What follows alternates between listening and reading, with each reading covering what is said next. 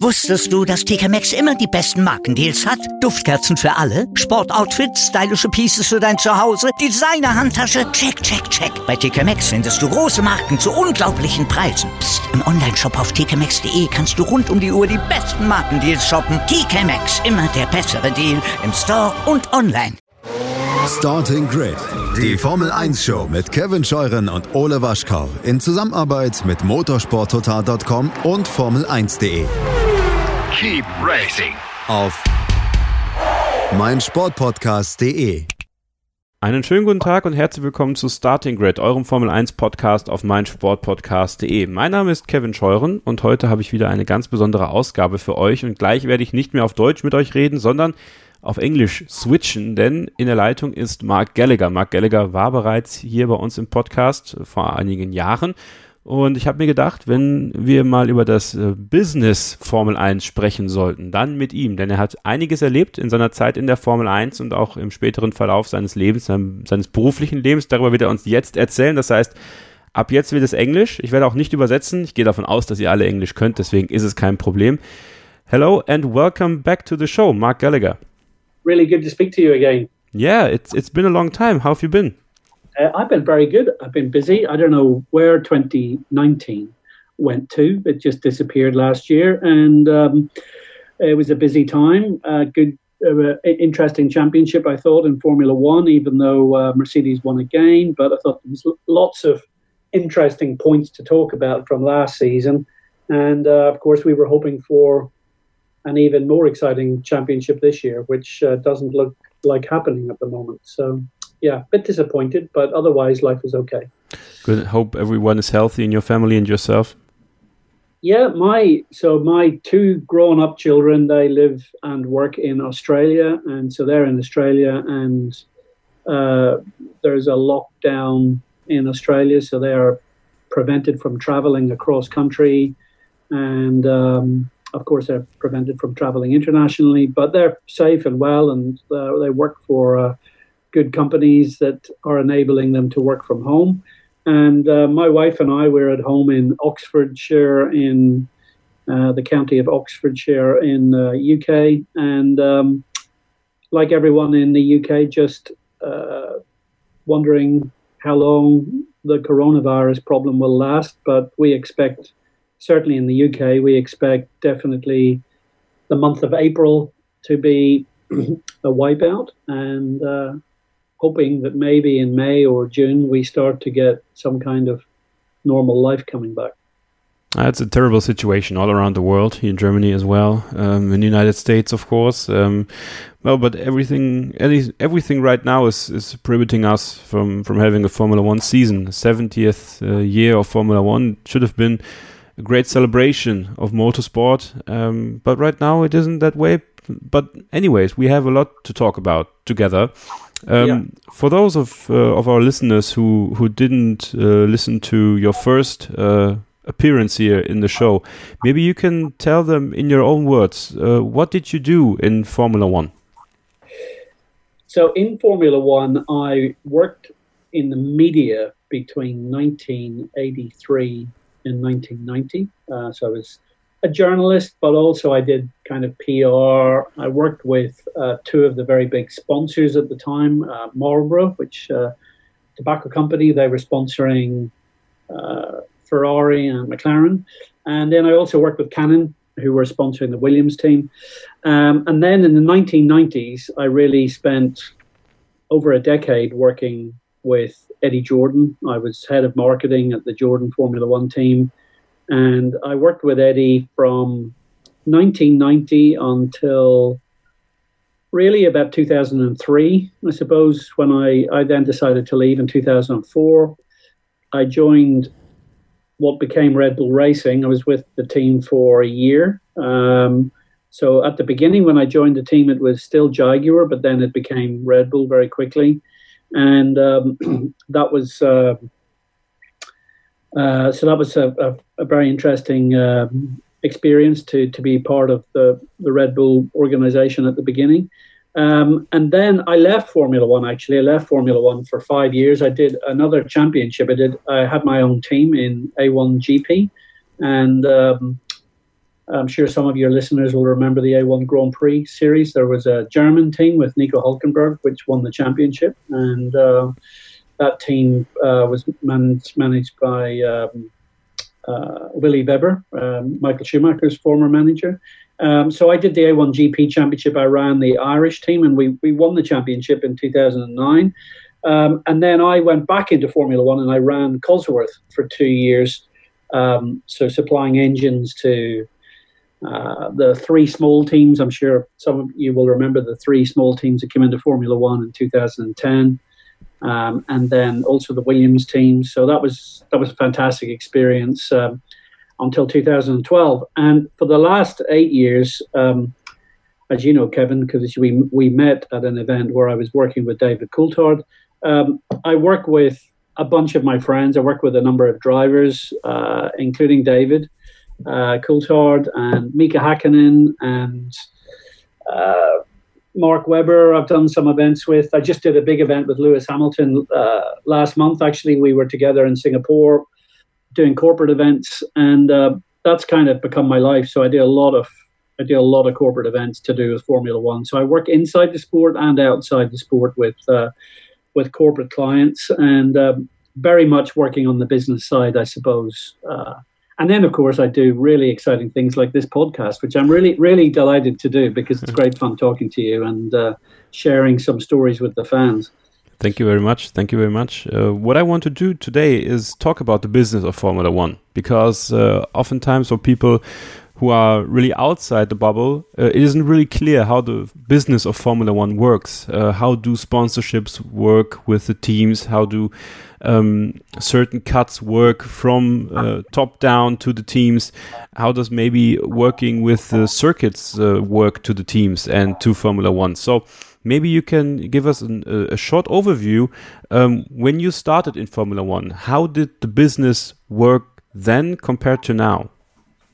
Wow, that's. Uh, I'm I'm really sorry to say that that question makes me feel so old. because when I started, so uh, here's a really strange fact: is that of course we were supposed to have the Dutch Grand Prix in uh, a few weeks' time. We were returning to uh, Holland.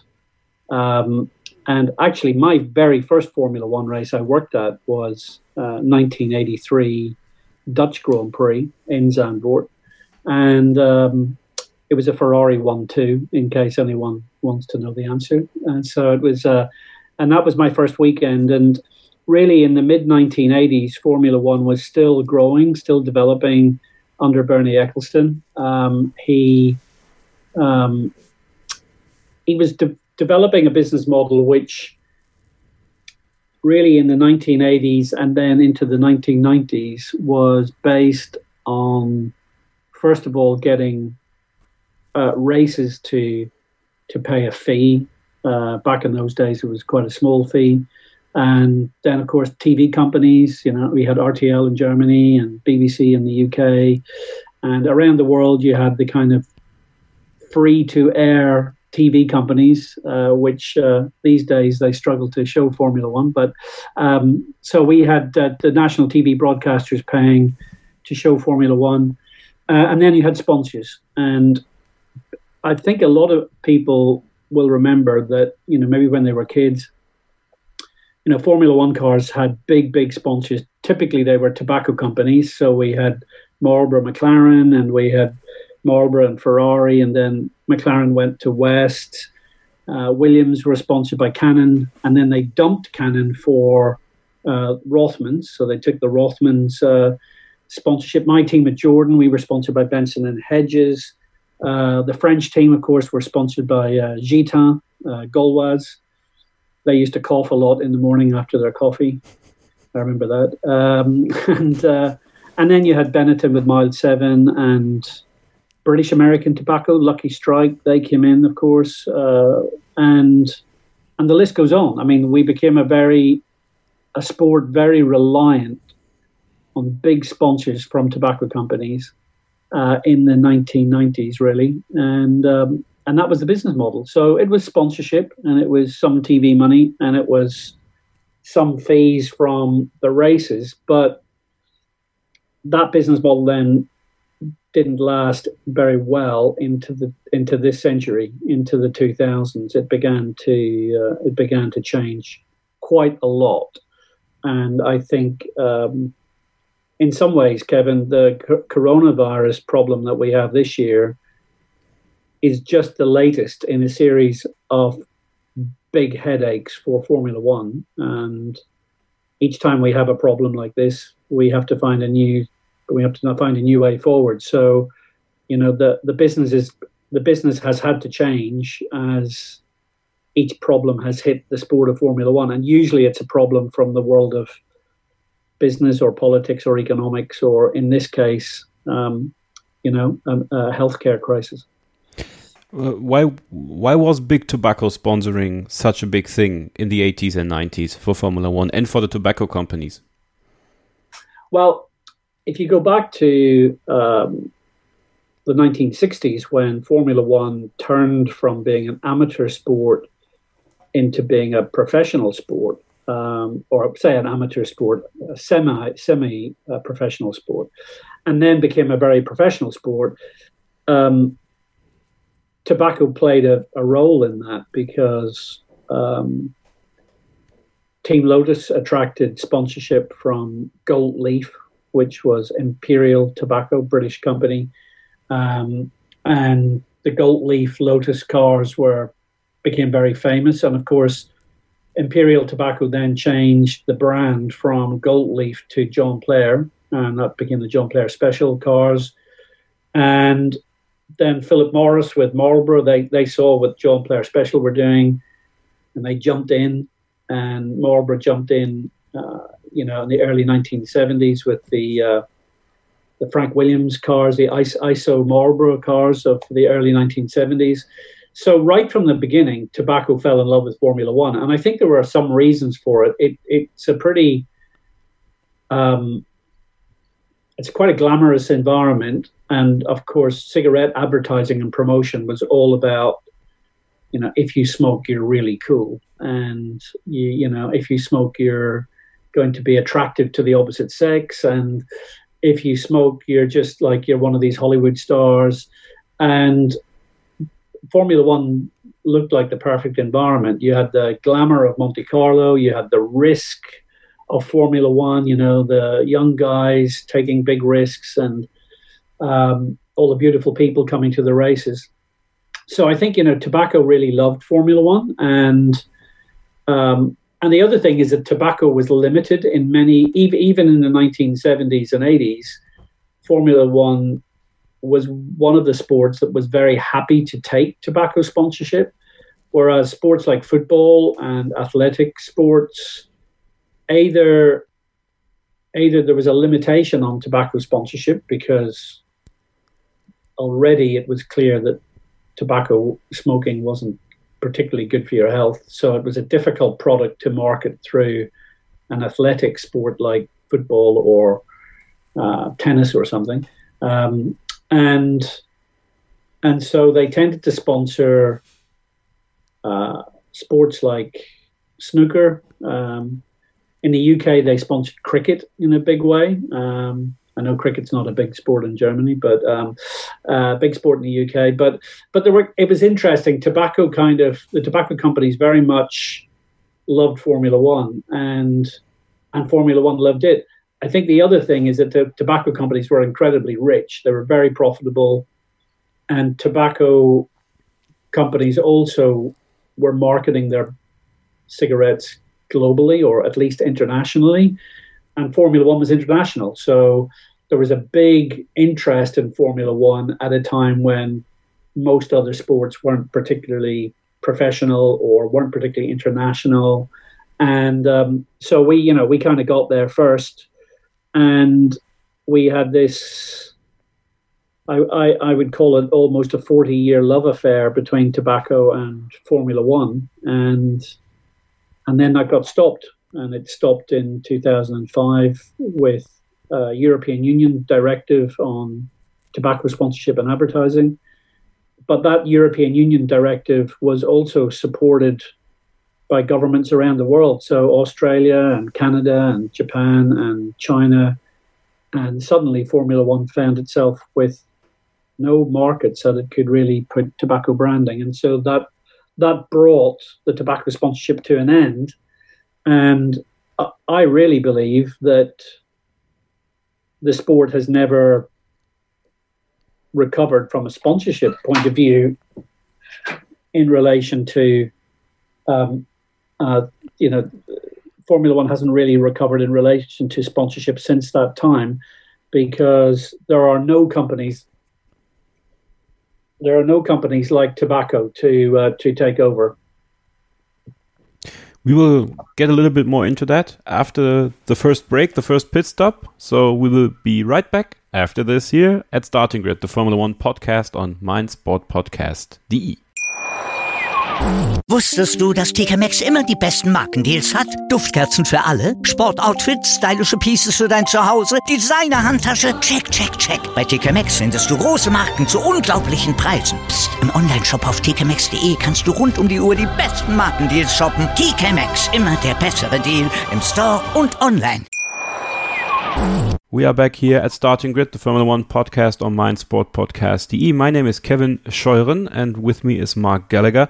Uh, we were talking about the big tobacco companies who were sponsoring Formula One. Um, we will get back to the tobacco companies a little bit later on, but right now I would like to talk about Bernie Ecclestone and what he did for the business of Formula One and what he did for the business of the teams, because uh, oftentimes people do not really understand how much Bernie Ecclestone changed Formula One into this big juggernaut that has now been uh, taken over by Liberty Media. Um, how did Bernie work, and uh, how dependent was Formula One really on Bernie Ecclestone in the in the early days, and of course in the nineties and the two thousands? Uh, it's a really good question, Kevin, because I think today in 2020 the the narrative around Bernie is usually a little bit negative because people in the last 10 years, maybe even 15 years, they think of him as being this sort of older guy who was di- a dictator in Formula One and maybe somehow negative.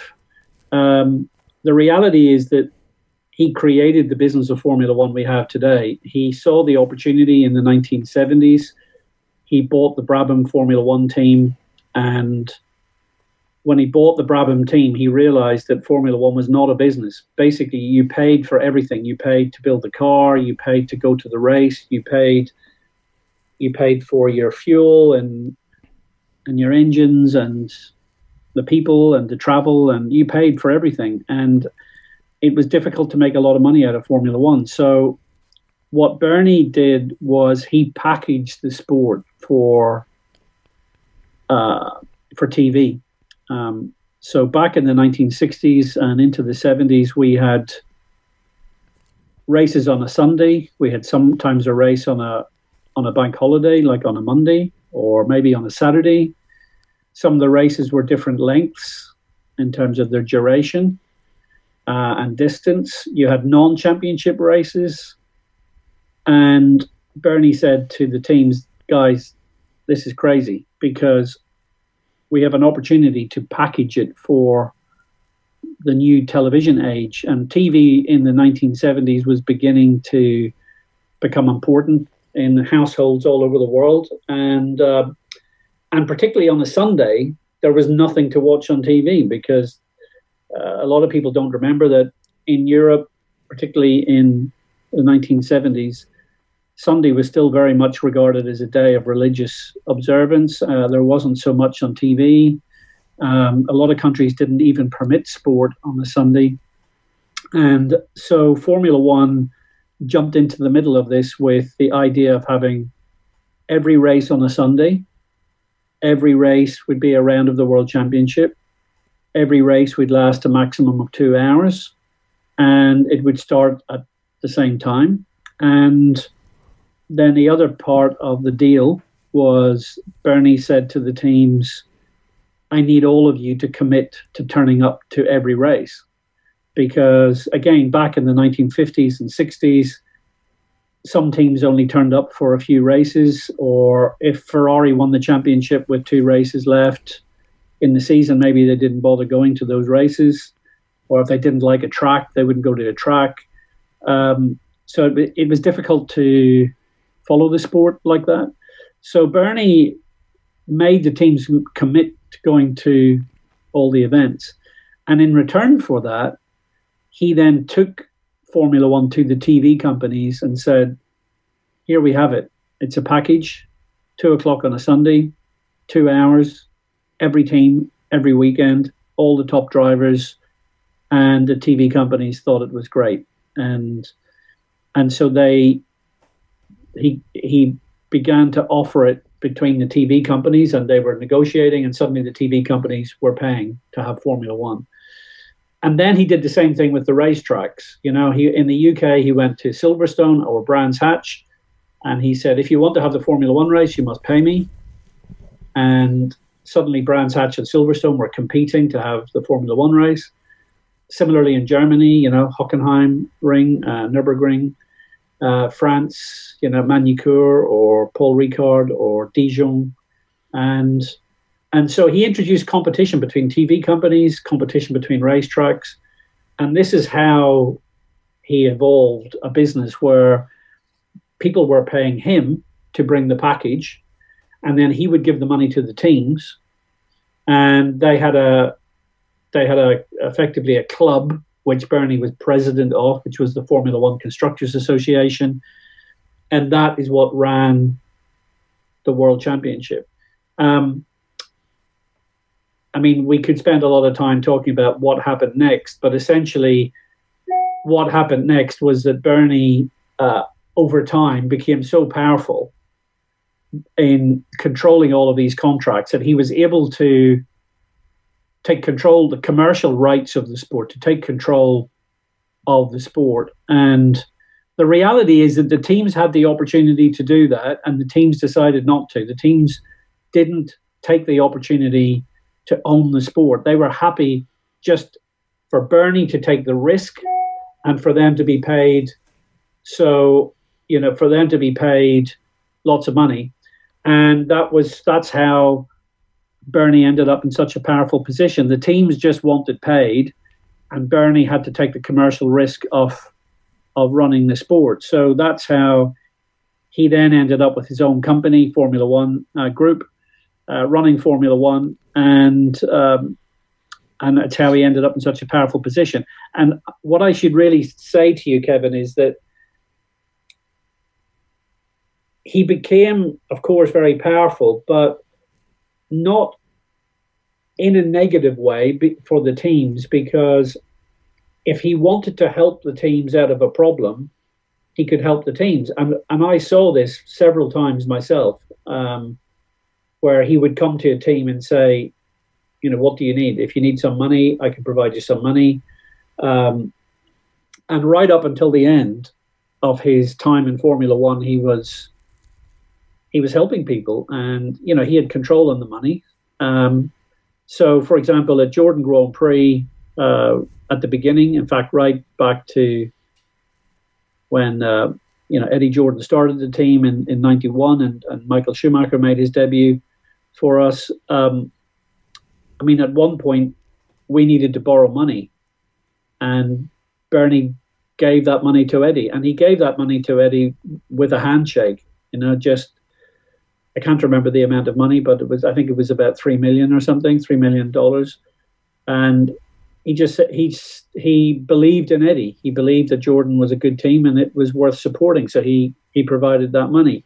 Um, I get another example is that when I was at Cosworth, uh, there was a small team in Formula One called uh, the Hispania Racing Team (HRT), mm. and they they could not pay for their engine bill. Um, one one season at Monza. We got to Monza and they owed me a lot of money, and um, I couldn't let them race because they weren't paying us, and there was no point to to continue. And so the boss of the team was a guy called Colin Kolles, and I said to Colin, "Look, you can't pay me, so let's go and see Bernie." So we went to see Bernie, and I think the meeting took about four minutes and at the end of the four minutes, I received all the money from Bernie that I needed for the Cosworth engines, and HRT were able to continue racing. And you know, there was a letter sent from Bernie to me and from me to HRT, and the problem got solved like in four minutes. It was so easy.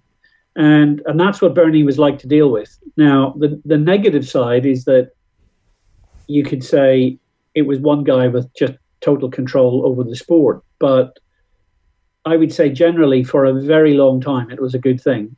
It only became a problem when Formula One's business became too large and Bernie started selling the team to um, private investors. Uh, he sold it to a German company at one point. Um, he then, of course, got involved in a very public uh, bribery um, allegation in in Germany over the the sale of Formula One, and I think that kind of corruption allegation was very bad for the reputation of the sport uh, not just in Germany, but amongst the business community worldwide. And it was a pity. It's a pity that that happened because although Bernie was able to settle the case, I think it it damaged his legacy a little bit, and uh, and that was a pity. So when I look back on Bernie, I I um, I would say it's you know ninety percent positive view on what his contribution to Formula One was, but I do realise that maybe he stayed a little bit too long, and um, and so it, it, it, it, in the end it was maybe a little bit negative just to just to look at some of the details in the last kind of ten years of his of his uh, stewardship. Would you would you say that he became a victim of his own hype in a way? No, because I don't think Bernie was into into his own hype. Um, I, I, I, tell you one really one thing that I'm sure about Bernie. He doesn't care, and he didn't care about the media um, talking about him. He didn't care about negative publicity, um, and you know he he said a lot of controversial things during his his uh, career. And of course, the media loved the big headlines about Bernie. And, but he's a clever guy. And when he has a journalist sitting in front of him, sometimes he likes to have fun with a journalist by saying something outrageous, you know? So I think he wasn't into hype, he wasn't into media. What he what he was absolutely addicted to was motor racing, and he still is. And that addiction to motor racing for him was that he wasn't a driver. Well, he was a bad driver at the beginning of his career, but he wasn't really a driver. He wasn't, he didn't want to be a team boss anymore. He didn't want to manage drivers anymore because his best friend, Jochen Rindt, who he managed, got killed in 1970. And so the thing that he became addicted to in motor racing was making deals, and that that is that was his passion. He became addicted to deal making in Formula One, and I I think in the end that addiction became maybe too much because I think if he had not sold the sport uh, like he did, I think if if my personal view is that ultimately the sport should have become the property of a company which belonged to the teams and maybe even to the circuits and who knows, maybe even to the fans or the and the sponsors. But I, I think his legacy should have been better than than just selling it to investors because I don't think that any group of investors will ever understand the sport as well as Bernie did. Oh, okay, that's good. Great insight from Mark Gallagher on Bernie Ecclestone. Uh, we will continue after a short break and then we will talk about how uh, distribution worked in the 90s, where the money came from for the teams, how the teams had to distribute the money themselves, and how fair the system was. I would like to know that, and I hope uh, that Mark will give me some insight. So stay tuned. We will be right back after this. You are listening to Starting Grid, the Formula One podcast here on meinsportpodcast.de. My name is Kevin Scheuren. With me here is Mark Gallagher, who's uh, sharing insight into the world of the business of Formula One in the 90s, in the 80s, in the 90s, in the 2000s. And we will, of course, talk a bit about what is going on right now because he is a very detailed observer of what is going on on the business side. Mark, um, I, I I, I, did the segue to to what I want to to ask now and what I want to know now because uh, this is great for me. I learn a lot from you um, as well. Um, how did uh, the distribution of the money? Or let's let's um, let's go back to the beginning. Um, how how is the structure? How much money or when when you where does the money come from in Formula One, and yeah. how is it distributed to the teams? So the money in uh, Formula One comes from um, some very clear uh, sources. First of all, you have the television companies. Um, well, I, I, still call them television companies, but of course, we're really talking about these days digital media companies.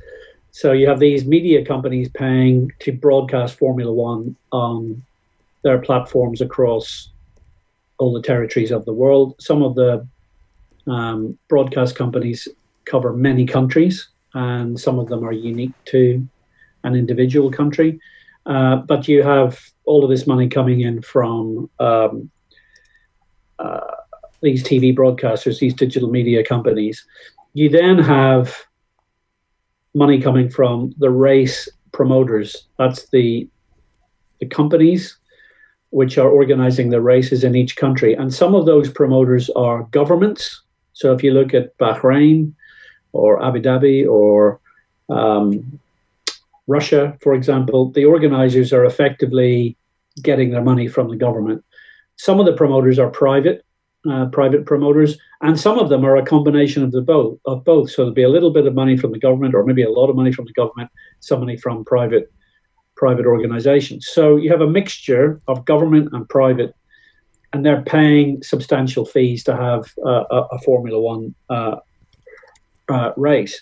Um, and of course, we now have this year, we were supposed to have 22 races. So, you know, if you're able to generate 30, 40, 50 million euros from each race, you're multiplying that by, um, you know, the number of races. So you, you, you potentially got a billion something's coming into uh, the sport, whether it whether you want to talk about it in dollars or euros or whatever. But the reality is that uh, th- those promoters' fees are equally as important as the as the media revenue that you're getting in. Uh, you then have a, a, a third source of income uh, to Formula One, which is sponsorship from the companies that sponsor effectively sponsor the championship. So if you think about um, Heineken is a good example, or Rolex, or uh, they just announced a big deal this year with uh, Saudi Aramco, which is the Saudi Arabian uh, oil company. What is what is Mark? What is your stance on this deal? I need to ask you. Wow, there's a good question. What's my stance in this deal? Well, my stance is uh, I'm going to take you back 20 years. And I'm going to say that 20 years ago, I used to be invited on media shows, and they would say, How can you justify tobacco sponsorship? I mean, do you really want to be promoting smoking? And I used to say to people, Well, the reality is that smoking is legal, and tobacco manufacturing and marketing is legal. And therefore, from a commercial point of view, we're not doing anything wrong accepting money from those types of customers. The wider issue is whether society should ban smoking or ban the promotion of smoking. And if they do that, then we, we stop. My view on the Saudi Aramco deal is very similar. If we accept that Formula One can take money from Petronas, which is the National Oil Company of Malaysia. If we can accept that Formula One can take sponsorship from BP in the case of Renault, or ExxonMobil in the case of Red Bull, or, you know, the list goes on. Um, you know, Shell with Ferrari. I don't really see what the problem is in taking the money from Saudi Aramco. It's just another oil company, and actually, it's the biggest oil company in the world. So I don't I don't really see the problem unless what people are really asking is should you be taking money from the Saudis because of their record on um, you know personal freedom or liberty or all these sort of questions around the type of society um, that they have in Saudi Arabia. And again, my answer to that is where do you draw the line? Because we have been having a Formula One race in China since 2004. And when we went to China, there were so many people telling us we should not race in China because China is a, totalitarian state and we shouldn't accept um, you know any any sponsorship from China or any money from China. And yet, when we talk to our sponsors, and when we talk to the car manufacturers, when we talk to all the people we are doing business with, everyone was saying the same thing. We got to go to China. It's the biggest new market in the world. It's where all the growth is going to be. So I think Formula One very often ends up in the middle of these debates about should we go here, should we go there, should we accept money from oil. My view is if you have a problem with the Saudi Aramco deal, then you should also have a problem with the Shell deal, the Petronas deal, the ExxonMobil deal, uh, the BP deal, in which case, what we're saying is there's a problem with fossil fuels and we don't want oil. And if that's the case, then we're saying Formula One needs to forget fossil fuels and internal combustion engines and turn to hydrogen or electric uh, battery power for its cars. And for me, that is for sure the big philosophical debate of the next 10 years about the future of Formula One. My opinion is the internal combustion engine is now enjoying its its pension. It's at the end of its life. It's at the end of its career. Um, I think by 2030, I think in 10 years' time, it will be shocking to see how few internal combustion engines are are being manufactured uh, anymore, um, and and Formula One will change, and the, the oil companies will disappear from Formula One unless they transition into becoming new energy companies. And, and actually, I think that will happen because the new boss of um, the new boss of BP has made it very clear that he wants his company to become environmentally responsible, and they're going to invest in a, a lot of uh, you know clean technologies. So it'll be interesting to see what happens with. Uh, you know the the rest of that energy market. Um, and I'll I'll tell you say one final thing to you, Kevin, on this big topic. The economies of Saudi Arabia and Kuwait and Bahrain and all these Gulf all these Gulf economies, oil is their main source of revenue, and in many cases, these are countries that do not tax their their their national um, residents. So they're tax free economies because they're so rich based on uh, oil and gas reserves. And they base their economic predictions on oil being about $80 a barrel. So they, they have pretty well sort of $80 a barrel is the kind of target price that they need in order for their economic well being. And as you and I are recording this uh, interview, oil is currently just over $20 a barrel. And f- for a lot of these countries, that is going to become a huge headache over the next few years because, um, you know, we are seeing at the moment the coronavirus problem means that no one is flying, uh, no one is driving. The world is full of oil. There's actually too much of it. The price of oil is dropping like you cannot believe. And actually, I think this this shows that the future the future business for these companies cannot be based on oil. Um, ultimately, it's there's a time limit to how long they can survive that way.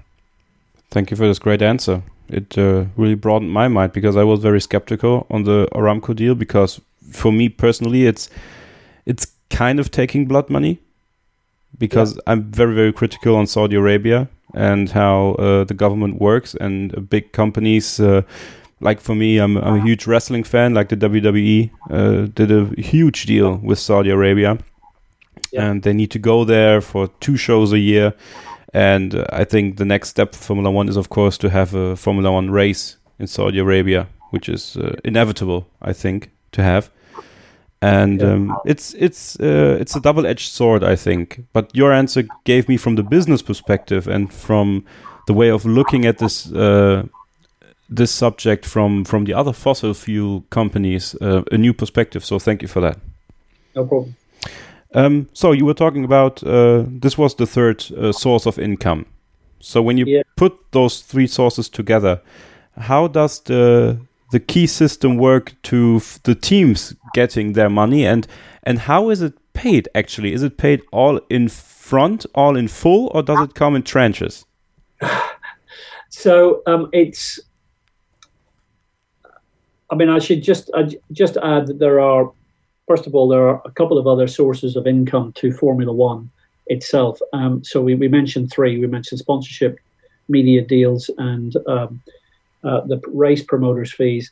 Uh, Formula One also gets money from uh, corporate hospitality. So it sells tickets into its big corporate hospitality, which is called the Paddock Club, and those those tickets typically cost uh, about three and a half to four thousand euros per ticket, and um, uh, and you've got thousands of people, uh, so that's a big source of income potentially, and and then finally also licensing. So if any of your listeners are enjoying, for example, Formula One uh, online gaming, um, you know, esports, there's a licensing fee paid by the promoter or by the, the the the computer gaming company to to Formula One. Um, I don't know what those figures are at the moment, but the last time that I was involved in Formula One directly, I know that there was one of the gaming companies was paying about forty million dollars a year. Wow. That's just one deal um, to Formula One, which shows you how how uh, important the, the gaming market is for Formula One. Anyway, so that that's the way in which um, the the championship generates its uh, its revenue. Um, the re- the way in which it's then uh, divided is quite a complex uh, formula. So I can explain to you what it was like in 2019. So in 2019, there were um, so every Formula One team got paid uh, a fixed amount of money, which was which is called column one. So this is this is column one is the first payment you get. Every team gets this, and that was thirty five million dollars. So every team got thirty five million dollars from Formula One from the column one payments in 2019. So that was Williams who were last, and Mercedes who were first. They all got that 35 million dollars. Then in column two, you receive a certain amount of money depending on where you finished in the World Championship. So Mercedes got paid about 66 million dollars for winning the championship. Um, Ferrari got 56 million dollars for finishing second in the World Championship. Red Bull 46 million dollars, all the way down to uh, Williams, who were in last place, um, and they received 15 million dollars. Now that that money is paid based on where you finished in the World Championship in the previous year. So the 2019 payments reflected the finishing results from 2018. So that's why, um, you know, that, that's how it's worked out. So if you add those together, um, Mercedes Benz at the start of last season, from column one and column two, they were getting $101 million from uh, Formula One. And even Williams, who had finished last, were getting $50 million. Okay. Um, and that that's probably what most people uh, most people would expect me to finish there and say that's how the prize money is divided. Except that Bernie Ecclestone had agreed some exceptional deals with some of the teams. So Ferrari has um, a special payment, and that special payment is made to Ferrari because they have competed in Formula One every year since 1950. And this is a deal that Luca de Montezemolo and Bernie Ecclestone did many, many years ago. And in, in 2019, that payment um, was about $70 million. So that's just that's $70 million just because you're Ferrari and, and no and no other no other reason um, uh, than that. Um, and then five of the teams, so Ferrari, Mercedes, Red Bull, McLaren, and Williams, they also get additional payments, and this is known as the Constructors Championship bonus. And if you want to know the reason why it's those five teams, ask Bernie because basically he decided on another payment to Ferrari, and then he decided on another payment to Mercedes Benz because they're Mercedes Benz, and then of course he's very close friends with Dietrich, Dietrich Mateschitz, so Red Bull got an extra payment, and of course Ron Dennis used to be, you know, very important. McLaren very important, so they got a payment, and then Williams also gets a payment because Frank Williams loves Bernie, Bernie loves Frank. So, um, so the Williams team also get an extra payment.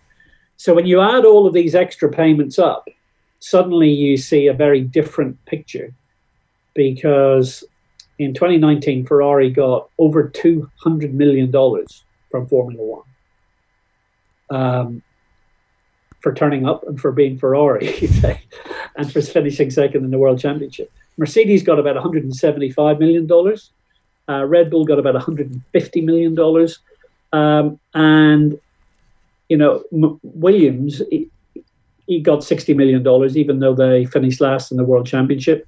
But they didn't get the least amount of money. The least amount of money went to Toro Rosso. They um, they only managed to get 52 million dollars because they don't get any additional special payments, but then they don't really need it because their parent company, Red Bull, gets a ton of money uh, from Formula One itself. So if you add the Toro Rosso money and the Red Bull Racing money together, that means that Dietrich Mateschitz's two Formula One teams get the same amount of money as Ferrari. Um, you know, from from competing in Formula One. So that's that's kind of how it's all split up. And if you add it all together, um, it comes to almost exactly a billion dollars, a billion dollars split between the same between the ten teams, and I can tell you, Kevin, that that is an extraordinary situation for Formula One to now be in, because if you go back. I mean, I realize 20 years is a long time, but it's not a long time to me. Um, I remember it very well. So if you go back to 2000, when you know, Heinz Harald Frentzen was in Formula One, and Michael Schumacher was in Formula One, and Jacques Villeneuve, and Ralf Schumacher, and all those guys. You know, the teams the teams were getting maybe twenty million dollars from Bernie, or twenty five million, or thirty million, and um, and that's because we had all this huge tobacco sponsorship coming in, and the teams were the teams were quite wealthy because they had big sponsors what has really happened over the last 20 years is the sponsorship has migrated away from the teams and into the championship. Oh. So a company like Heineken, Heineken doesn't want to sponsor a Formula One team because the team might win or it might lose. I mean, it might be Mercedes or it might be Williams. I mean, you, you don't know. You don't know what you're going to get. Uh, a company like Rolex, Rolex you know, they're not sure. Do they want to sponsor Ferrari? Um, you know, do they want to sponsor Red Bull? Actually, no, they want to sponsor the championship because when you sponsor the championship, you win every race. You know, you win the whole time. Um, so the sponsorship has kind of migrated away from the teams towards Formula One. And then the other thing that has happened is that Bernie Bernie realized what was happening. I mean, he could see tobacco was finished. He could see the teams were struggling, and he could see that the big money, the really big money, was going to come from pay per pay television, from pay per view.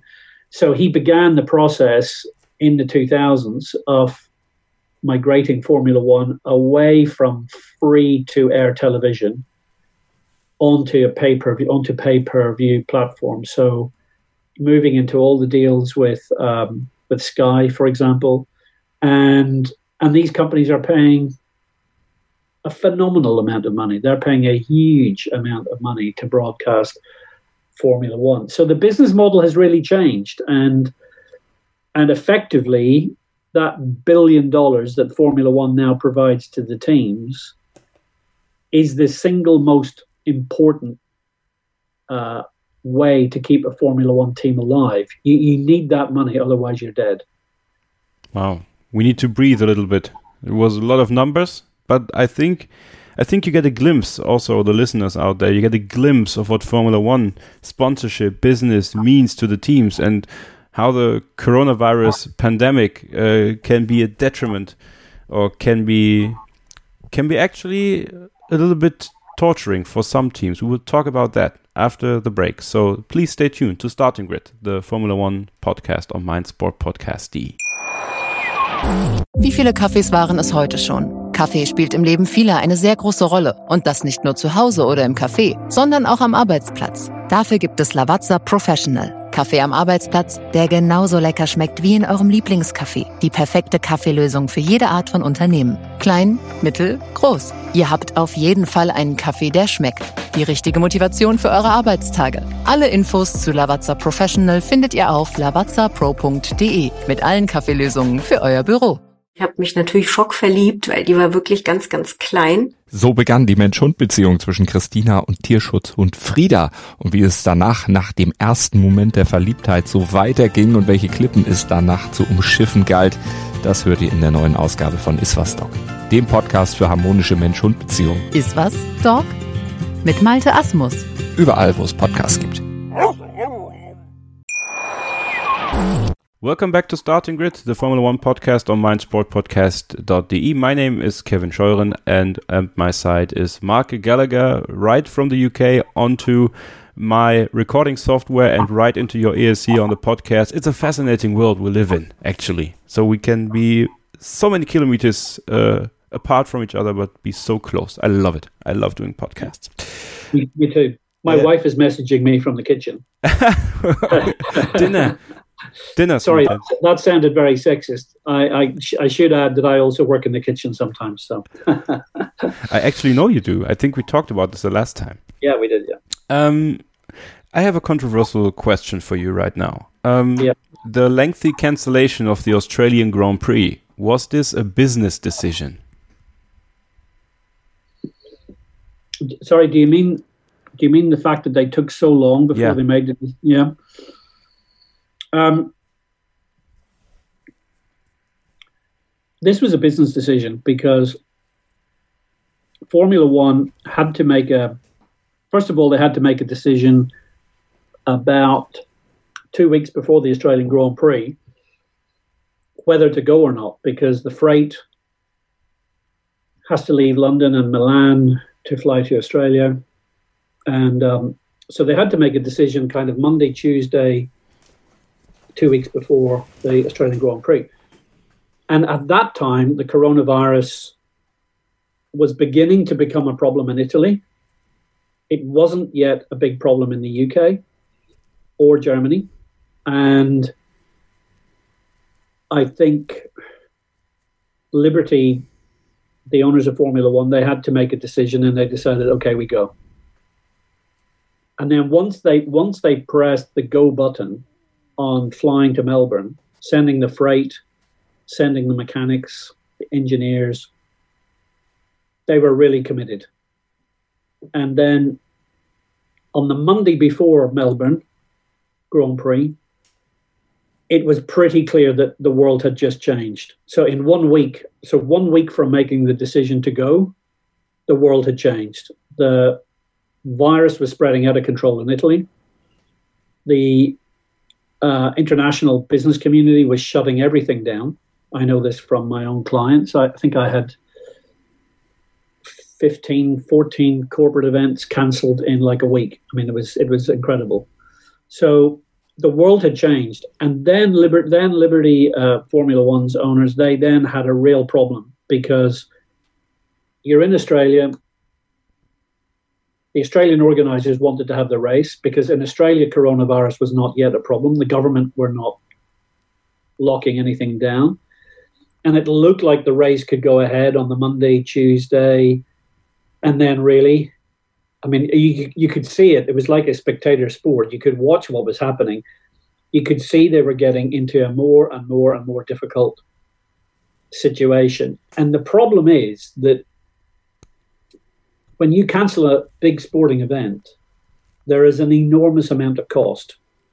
Because if you don't have the event, it means you don't have the ticket sales. You have to refund the spectators. Um, it costs a, it costs a lot of money to cancel an event uh, because there are things that you have already paid for. You, you, in the case of Melbourne, you've already paid to build the track. It's a, it's a temporary track, so it has to be rebuilt every year, and you have all the other costs involved. So as a result, most organisations have insurance to cover the cancellation of an event. But the problem is, most of those insurance policies they only pay if a third party. In other words, if another organisation has cancelled it. So let me explain. The Australian Grand Prix in Melbourne, they they really did not want to cancel the race because if they cancel it, their insurance company will, will not pay. They needed the government to cancel the race. Formula One didn't want to cancel the race because that's then their decision and they're, they're liable. So I am pretty sure that in the middle of all of this, everyone was waiting for everyone else mm. to, to make the decision. And in the end, no one was making the decision, which is why the decision got taken out of their hands by Mattia Binotto because the moment that Ferrari, sorry, not Mattia Binotto, Zak Brown, the moment that Zak Brown and McLaren discovered that they had an employee who had coronavirus in Melbourne and then made the decision to withdraw from the race, there was no way the Australian Grand Prix was going to happen. That that was the decision. So Zak Brown made the correct decision for his company. And then very, very quickly, Ferrari decided this was the right thing to do because by that stage on the Thursday, Ferrari knew that the situation in Italy was now critical. Um, everyone wanted to go home. And I mean, to be honest, by the time the decision was made on the Friday morning, Sebastian Vettel had already flown out and Lewis Hamilton had left. And so, really, the teams, in the end, the teams made the decision. And I think that it was very unfortunate what happened because for the fans who turned up at the track on the Friday, it was it was terrible experience. I think Formula One will undoubtedly need to look at how the decision was made or not made, because if we go back to our earlier conversation about Bernie, um, if I do believe Bernie would have made a decision earlier, um, and he would have probably been tougher, and he would either Bernie either would have said, "We're having the race," and he would have called Zak Brown into a meeting and said, Zak, we're having the race. I don't care if you have someone in hospital. We're just going to go ahead and have the race." Or Bernie would have personally called the whole thing off. Um, but the reality is that we now have uh, a very different structure in Formula One, um, where Chase Carey, the chief executive, wants to reach decisions by getting the agreement of everyone. And that always takes longer. So if you have a committee trying to agree on something, that will always take much longer than if you have a dictator who's just dictating what happens. So personally, I think that Chase Carey's way is generally the right way. I think that uh, it's good to govern a sport by trying to get agreement between everyone. But in this situation, they actually had a proper crisis to deal with. And I think in the middle of that crisis, they did take too long. And I think it, it was damaging.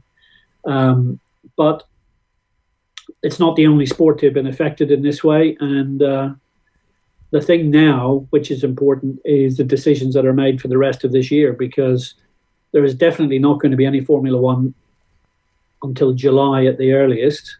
And if coronavirus continues to develop over the next six weeks, so if we still see a major crisis continuing at the end of April, I think it will be difficult to imagine Formula One returning in September. And then we start to think about not having any Formula One this season. And I think that, I personally think that's a realistic prospect that we will not have any Formula One in 2020 because the problem is that if in your country, Kevin, if, if in Germany and here in the UK and in France, everything is normal in August, what is the likelihood of everything being normal in Italy and Spain and all around the world? Because it's it's not yet taken off in Africa, for example. So there are still large parts of the world where this virus has yet to take off. And my personal feeling is that you cannot realistically have Formula One until the global community is in harmony regarding travel and uh, freedom to move and in dealing with this virus. And I think that's a very, very difficult uh, situation to be sure of at this stage. And it's therefore possible we won't have any Formula One in 2020, which will be a significant problem for the industry. But from a business point of view, the way they're doing it now, with uh, postponing certain events and, and waiting to a certain point to see where it stands with the coronavirus, is it the wise decision, or is there also a, would there be a benefit from a business point of view to cancel the whole season altogether right now and say we will come back in 2021 and have a subsidized system for the teams that will be in trouble effectively? Yeah, so this is um, really quite a, you know, this is a this is a big, um, an important discussion point. So let, let me share um, some statistics with you. I, am sorry, I'm, I'm, giving you so many numbers tonight, but that's what you're 20, here for. On the, 20, on the 22nd of January, so that's um, you know, three months ago, 22nd of January, Formula One's share price, so that's the price of a share in Formula One, um, was $48 and a half dollars, $48.5. Okay. And on the 16th of March, that share price had dropped to $20. So it had gone from 48 down to $20, more than 50% uh, more than 50% uh, reduction in value, which in a, from a business perspective is, is a big problem for Liberty uh, because it means that the value of Formula One as a sport has dropped by 60% in, in two months. And that is because the World Championship first race got cancelled. Now, there's been a little bit of a recovery since, and that recovery is based on the fact that Formula One is talking about having 16 to 18 races between the summertime and the end of this year. If Formula One was to cancel the World Championship for this year, I think that share price would hit the floor.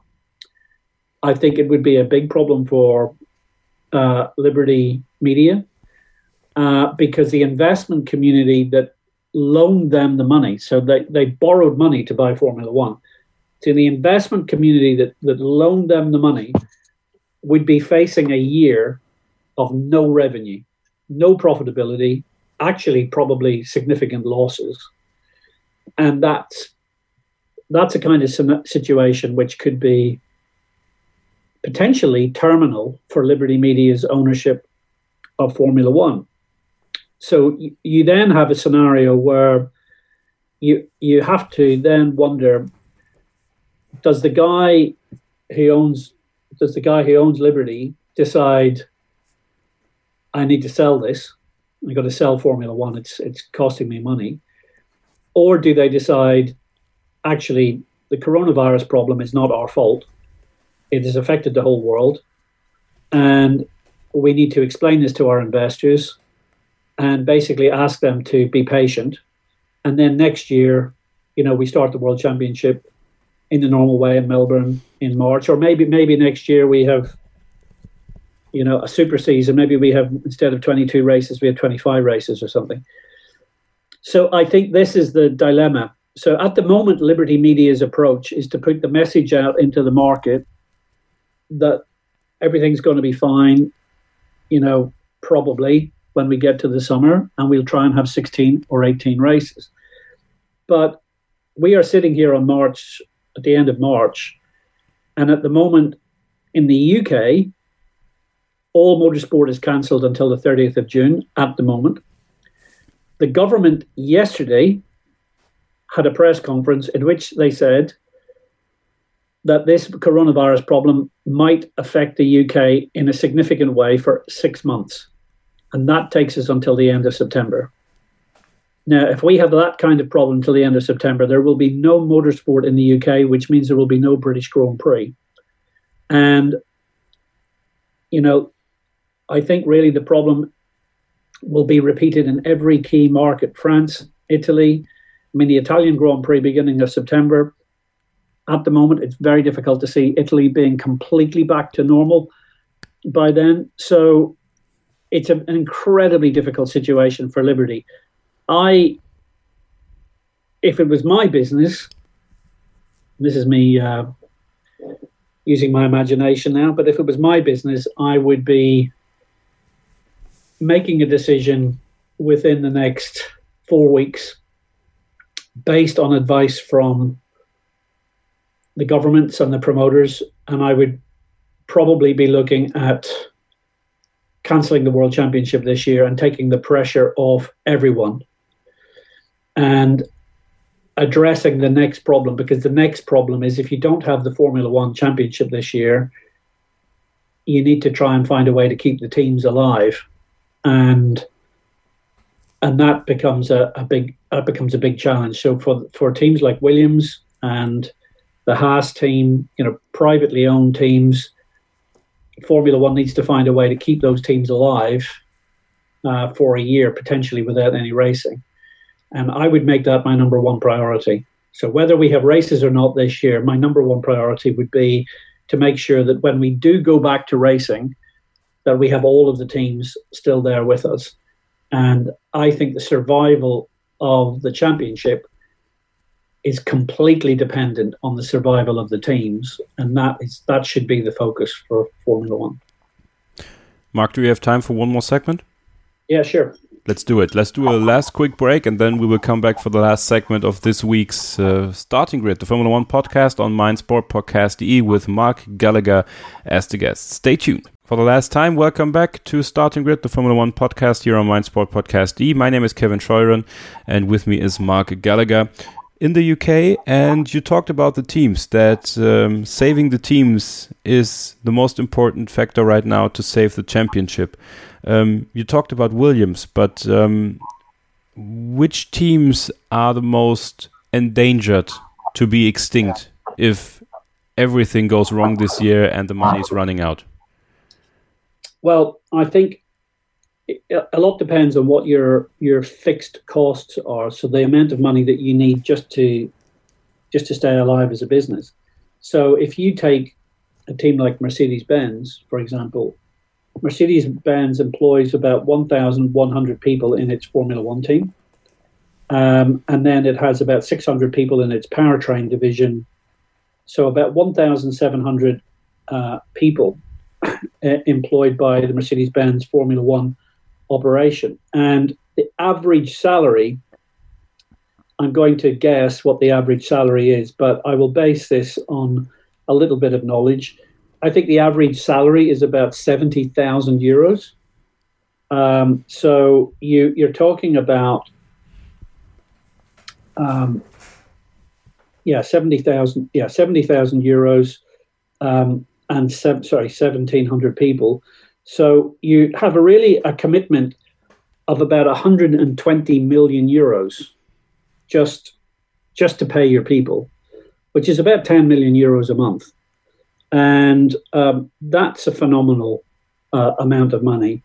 And there's no question that Mercedes can afford that because it's Mercedes, because they have earned a lot of prize money in the past. I'm sure that they have cash reserves.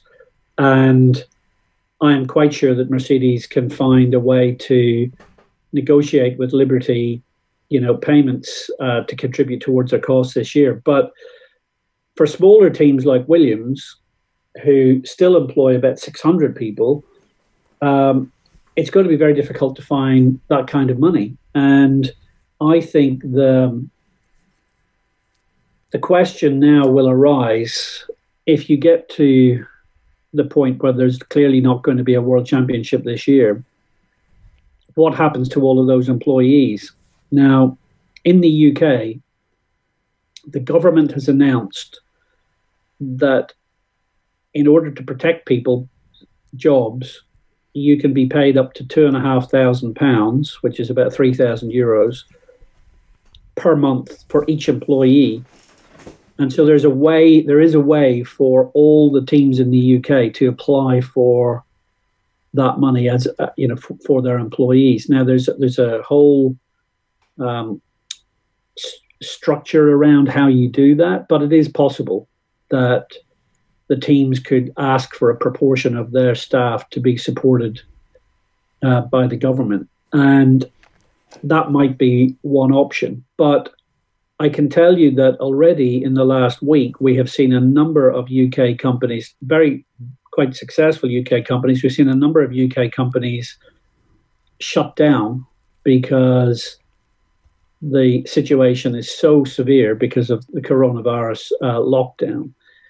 And I think that public opinion in the UK will definitely be that it's important to help critical businesses to survive. And I'm not sure that Formula One will be regarded as critical. So I think the next few months will be very difficult for the teams if there's no racing. I think the big teams like Red Bull and Mercedes and Ferrari will work hard to find a way through, and they can probably find a way to survive. But I'm pretty sure that people like Gene Haas, who owns the Haas Formula One team, uh, the Williams family, who own Williams Grand Prix, um, teams like Racing Point, they will they will struggle to find the money because it's you know they're not a charity; they have to run their business, and if there's no racing, they'll have to find some other way of, of getting through this period. So I think we're going to see some difficulty. And I hope that between Liberty Media and the bosses of the 10 Formula One teams and the car manufacturers involved in the sport and the sponsors involved in the sport, they can all find a way to come together and press the pause button because that's what we really need to do. We need to find a way to to just halt operations until we're ready to go racing again, and and that will be difficult to do. And there's a final there's a final point that I, I want to make about this, Kevin. And I'm not trying to be too negative, but we have to be realistic. The coronavirus is going to cause a global economic recession, and when there is a global economic recession, Formula One usually is not very popular with sponsors and it's not very popular with car manufacturers. The last time we had a global economic crisis, hmm.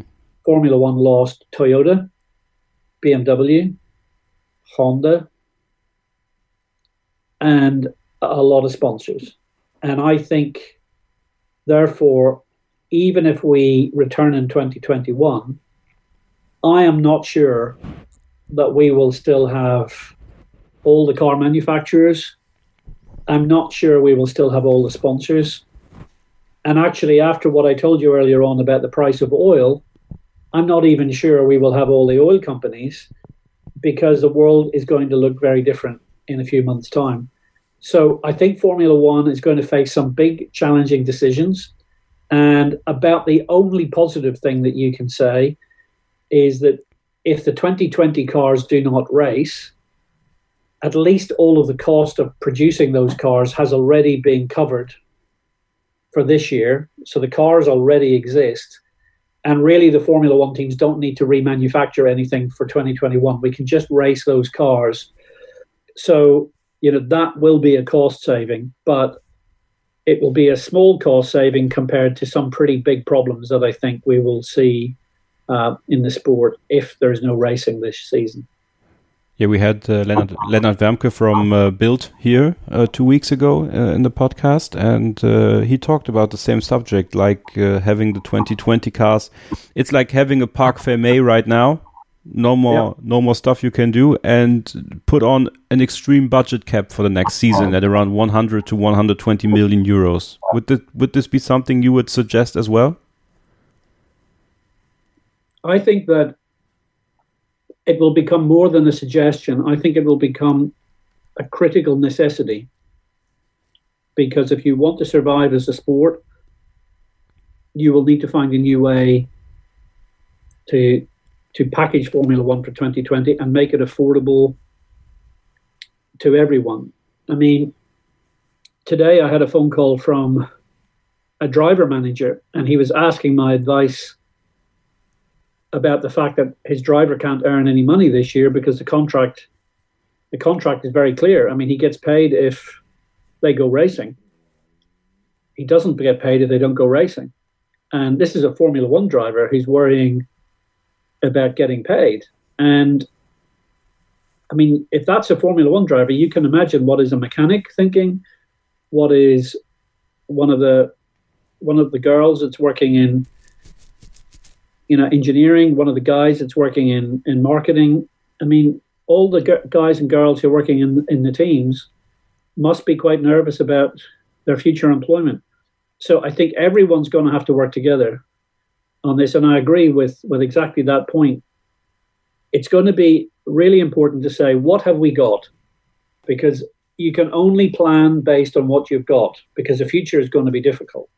And I think the future is going to have less money in it. And I think we're going to have to be prepared for, you know, two or three years of recovery before we can get back to uh, the kind of situation maybe we we have now. And I think that structurally, there's going to be some interesting challenges as well because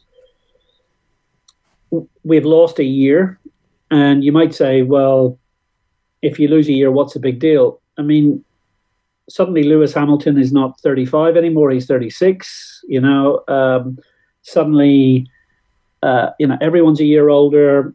You know, Kimi does Kimi, for example, is are we ever going to see Kimi race again? Because he he was probably going to stop at the end of this year. So, you know, there's lots of things are going to happen if we have no Formula One. I mean, Lewis Hamilton would be potentially the oldest driver in Formula One next year, and um, suddenly, suddenly every aspect of the sport gets changed. And I'll also make a, a point which um, I'll be really interested to get some feedback from your listeners on. Um, here in the UK, we are already seeing a huge drop in pollution because of the coronavirus lockdown. And this is being commented on by a lot of people in the media and by a lot of people on social media about the improved air quality and about the improved environment.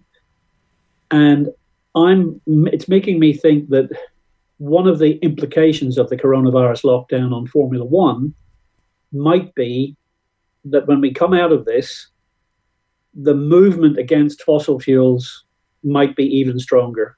Um, I think we might be entering quite a new era in terms of how people want the world to be that they live in.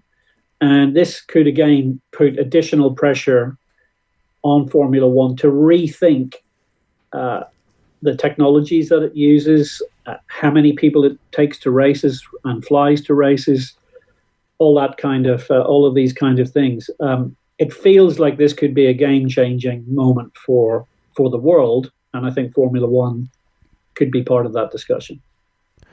Mark, let's end on a positive note. Um, on a positive note, in such trying times for the world, uh, many Formula One teams are helping to supply healthcare equipment to hospitals, are helping to um, give technical knowledge to to help stop spreading the virus. Uh, from a business point of view, also a smart decision, I think, but from a I would say philanthropic philanthropic point of view, the greatest decision that uh, some Formula One teams have made in a long time, right? Yeah, it's fantastic. It's such a positive thing. I mean, for those of you who maybe don't know the details of it, so seven seven of the Formula One teams have joined together in the UK as part of a, a UK government initiative.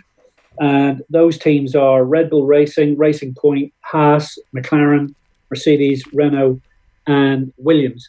And those seven teams have joined together with companies like um, Airbus, uh, British Aerospace, Rolls Royce, Ford Motor Company, and together they are engineering components and assemblies for ventilators for hospitals, and also another type of breathing apparatus called a uh, it's a it's a CPAP. A CPAP uh, stands for uh, a continuous positive airway pressure system. So this is a very simple device that means you get air pumped into your system at a continuous at a continuous pressure. And this is a this is not a ventilator. It's it's just a mask, and it's a very simple way of getting air into a patient. And it's turned out to be very uh, effective in Italy during the coronavirus epidemic. So the Mercedes Benz uh, engine division in Formula One uh, got together with the university in London, and in 100 hours of work, can you believe? Like less than 10 days. In less than 10 days, they took the design for one of these um, CPAP machines, they reversed engineered it so that, in other words, they took an existing uh, piece of equipment, they reverse engineered it to work out how to manufacture it more efficiently. And they are producing 100 units for testing, and then it's going to be rolled out to all the hospitals across across the UK. And it's been a great story. It's been a very popular story um, on today while we were recording the podcast because it shows Formula One technology and innovation being applied to this coronavirus challenge. Um, I know that in Italy, uh, the Dallara company, which is working with Haas on uh, chassis and bodyworks, Dallara are also getting involved in, in technology solutions for the coronavirus um, problem. Ferrari uh, have bought 150 ventilators for uh, hospitals in Italy. Uh, the Ferrari uh, owners, the Agnelli family, have done that. So the whole of the Formula One community is coming together to to do whatever they can. And I think this is this is a positive story on so many uh, fronts because uh, we just talked a moment ago about how these Formula One teams will survive. Uh, a very good way that they can survive is doing engineering for other for other things, healthcare or uh, you know transport sector or whatever. And so hopefully, you know, there might be a way for some of the teams to to get additional work and to benefit from that. But in the meantime, it's really nice to see them helping to produce some of the equipment that will go into saving lives of patients here not just in the UK but across Europe. And I think that's that's a positive story for Formula One to uh, to contribute to what is a pretty difficult time. Absolutely, Mark Gallagher. Where can our listeners get in touch with you? Well, you can get in touch with me on Twitter. Um, you know, at Mark Gallagher. Um, also on Instagram, you can easily find me there. And um, always very happy to hear from fans anywhere in the world. Um, but also, but especially in Germany, uh, where um, I spent many great weekends at races and had some pretty good drivers over the years. And uh, I love answering questions to fans online. So uh, if any of the any of the um, listeners are on LinkedIn, you can also find me on LinkedIn. And uh, as I say, if you send me a question, I will almost always take time to uh, provide an answer. So look forward to hearing from some of you. I want to thank you very much for a very insightful, very fruitful uh, podcast today. Um, it was uh, very. Um, it really taught me a lot. So uh, I'm very thankful. help. Uh, really, really um, great fun to, to, to join. Maybe we can talk again and we can share some light-hearted stories next time. And uh, um, always happy to talk to you, Kevin, and uh, great to be able to share some stories and insights on Formula One at this time. Thank you very much, and we will, we will, we will be talking about light-hearted subjects the next time you are here, and you will be invited again, and I hope you will come back again. Yeah, very happy to. Thanks so much. I will switch to German right now, and uh, Jetzt muss ich erstmal gucken, wie ich das hinbekomme. Naja, gut, ja, kriegt man ja dann doch ganz gut hin. Ähm, ja, vielen Dank fürs Zuhören heute. Mark Gallagher war bei mir zu Gast bei Starting Grid, dem Formel 1 Podcast auf meinsportpodcast.de. Ich hoffe, es hat euch gefallen. Äh, es waren sehr viele Zahlen, es waren sehr viele Informationen, aber ich glaube, sehr, sehr interessant und wir haben alle derzeit genug Zeit, das alles noch ein zweites oder ein drittes Mal zu hören, sich vielleicht Notizen zu machen, das Ganze zu verstehen, denn ich glaube, diese Business-Geschichte der Formel 1, wie sich das entwickelt hat, das war mir ein Thema, ein sehr wichtiges Thema, was ich mal hier aufarbeiten wollte im Podcast und äh, Marc war da ein hervorragender Gesprächspartner dafür. Feedback gerne über die gewohnten Kanäle. Alle sind bei uns in den Show Notes abgebildet. Dort könnt ihr in die Facebook-Gruppe kommen, Telegram-Gruppe, bei Twitter könnt ihr uns folgen. Hashtag StartingGridMSP. Und sehr gerne dürft ihr uns auch iTunes-Rezensionen dalassen. An der nächsten Ausgabe werden wir wieder ein paar davon mal vorlesen. Bleibt gesund, haltet weiter Abstand, ähm, sorgt dafür, dass der Coronavirus sich nicht weiter verbreitet und dann sind wir sehr gespannt darauf, wie es mit der Formel 1 Saison 2020 weitergeht, wenn es denn überhaupt mit ihr weitergehen wird. Vielen Dank fürs Zuhören und bis zum nächsten Mal hier auf meinsportpodcast.de gilt wie immer nur eins, keep racing. Wie viele Kaffees waren es heute schon? Kaffee spielt im Leben vieler eine sehr große Rolle und das nicht nur zu Hause oder im Café, sondern auch am Arbeitsplatz. Dafür gibt es Lavazza Professional. Kaffee am Arbeitsplatz, der genauso lecker schmeckt wie in eurem Lieblingscafé. Die perfekte Kaffeelösung für jede Art von Unternehmen. Klein, mittel, groß. Ihr habt auf jeden Fall einen Kaffee, der schmeckt. Die richtige Motivation für eure Arbeitstage. Alle Infos zu Lavazza Professional findet ihr auf lavazzapro.de mit allen Kaffeelösungen für euer Büro. Ich habe mich natürlich schockverliebt, weil die war wirklich ganz, ganz klein. So begann die Mensch-Hund-Beziehung zwischen Christina und Tierschutzhund Frieda. Und wie es danach, nach dem ersten Moment der Verliebtheit, so weiterging und welche Klippen es danach zu umschiffen galt, das hört ihr in der neuen Ausgabe von Iswas Dog, dem Podcast für harmonische Mensch-Hund-Beziehungen. Iswas Dog? Mit Malte Asmus. Überall, wo es Podcasts gibt. Starting Grid, die Formel 1 Show mit Kevin Scheuren und Ole Waschkau in Zusammenarbeit mit motorsporttotal.com und Formel1.de. Keep racing. Auf meinsportpodcast.de.